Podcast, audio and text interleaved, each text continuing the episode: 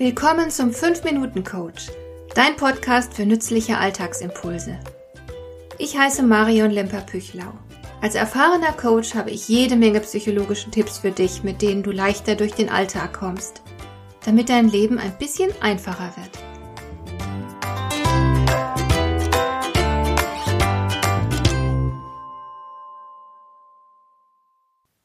Wir Menschen sind soziale Wesen. Wir sind auf unsere Artgenossen angewiesen, da wir alleine nicht überlebensfähig sind. Daher hat es die Evolution so eingerichtet, dass wir die Sympathie und Freundlichkeit unserer Mitmenschen gewinnen können und uns äußerst wohl damit fühlen. Ich kenne Teams, in denen viele Mitglieder mit der Arbeit an sich oder mit der Organisation als solcher nicht sonderlich einverstanden sind. Aber sie würden trotzdem nicht kündigen, weil sie sich in ihrem Team so wohl fühlen weil sich die Teammitglieder einander verbunden fühlen. Solch ein Team gibt Halt. Wir brauchen das Gefühl von Zugehörigkeit und Zusammengehörigkeit. Es nährt uns. Darum kann ich nur immer wieder den Kopf schütteln, wenn man im beruflichen Kontext Gefühle als unprofessionell abstempelt. Denn in Wahrheit geht es immer darum, um Gefühle. Sie bestimmen all unser Handeln.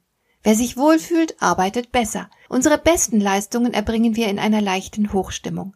Darum sollten Arbeitgeber alles daran setzen, dass sich die Beschäftigten an ihrem Arbeitsplatz wohlfühlen können. Und das Arbeitsklima ist dabei ein ganz wesentlicher Faktor für die Befindlichkeit der Mitarbeiter. Es wird dir auf Dauer nicht gut gehen, wenn du in deinem Job kein gutes Verhältnis zu den Menschen um dich herum hast. Klar, es wird immer die eine oder andere Person geben, die dir nicht liegt, wo einfach die Chemie nicht stimmt. Aber das meine ich nicht. Ich spreche vielmehr von der allgemeinen Arbeitsatmosphäre.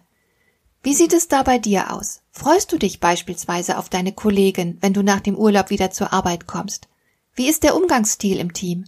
In einer schlechten oder gar vergifteten Arbeitsatmosphäre gibt es relativ wenig Kommunikation. Da steht man nicht plaudernd in der Teeküche beisammen. Wenn man kommuniziert, dann oft per E-Mail. Selbst wenn der Empfänger der Nachricht im Büro nebenan sitzt. Man geht nicht schnell mal rüber, sondern vermeidet den persönlichen Kontakt und in der Mittagspause bleiben die meisten für sich. Die Pausenkultur verrät viel über das Arbeitsklima. Wenn beispielsweise kaum jemand Pause macht und die meisten ohne Pause durcharbeiten, zeigt das, dass eine Atmosphäre permanenter Überforderung herrscht. Da ist dann nicht nur kein Raum für Pausen, sondern auch kein Raum für persönliche Kontaktpflege. So etwas ist eindeutig toxisch. Es ist auch nicht artgerecht, denn Menschen brauchen Pausen, um dauerhaft leistungsfähig zu bleiben, und sie brauchen Kontakte, damit die Seele dauerhaft gesund bleiben kann. Es gibt so ein paar leicht zu erkennende Indizien für ein vergiftetes Arbeitsklima, wie beispielsweise der fehlende persönliche Kontakt. Keine gemeinsam verbrachten Pausen, keine Plaudereien auf dem Gang oder in der Teeküche, dafür aber viele geschlossene Türen. Es wird nicht zum Geburtstag gratuliert, Vielleicht haben etliche ihre eigene kleine Kaffeemaschine im Büro stehen, so dass sie das Büro erst gar nicht so oft verlassen müssen. Man kümmert sich nicht umeinander. Wenn überhaupt gegrüßt wird, dann nur flüchtig und ohne erkennbare innere Beteiligung. Man sieht sich nicht richtig in die Augen, wenn man miteinander spricht. Es wird nur sehr selten gescherzt und Blödsinn gemacht. Es fehlt das Lachen. Und es fehlt auch eine gesunde Fehlerkultur. Fehler gelten als Beweis für Inkompetenz, weswegen man sich gegenseitig die Schuld für einen Fehler in die Schuhe schiebt. Es ist einfach zu gefährlich, zu den eigenen Fehlern zu stehen. Stattdessen gibt es viel Konkurrenzdenken. Man hilft einander nur selten, kann nicht auf die anderen zählen. Und wenn du in die Gesichter der anderen blickst, siehst du überwiegend Missmut, Stress und Anspannung, aber keine glänzenden Augen, kein Lächeln. Das alles zeigt dir, dass du es mit einem toxischen Arbeitsklima zu tun hast. Was kannst du tun? Zwei Dinge. Du kannst erstens bewusst gegensteuern, indem du selbst all die Dinge tust, die für dein eigenes Empfinden zu einem guten Team gehören. Das heißt beispielsweise, du bist freundlich und aufmerksam. Du suchst immer wieder das persönliche Gespräch.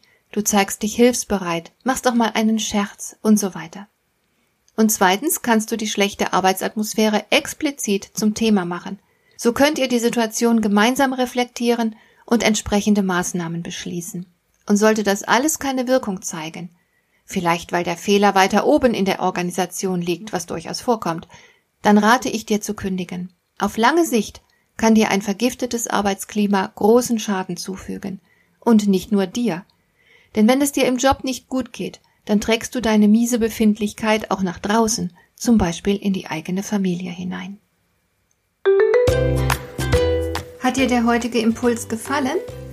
Dann kannst du jetzt zwei Dinge tun. Du kannst mir eine Nachricht schicken mit einer Frage, zu der du gerne hier im Podcast eine Antwort hättest. Du erreichst mich unter info@lemper-püchlau.de. Und du kannst eine Bewertung bei iTunes abgeben, damit diese Sendung für andere Interessierte sichtbarer wird. Schön, dass du mir zugehört hast. Bis zum nächsten Mal eine gute Zeit für dich.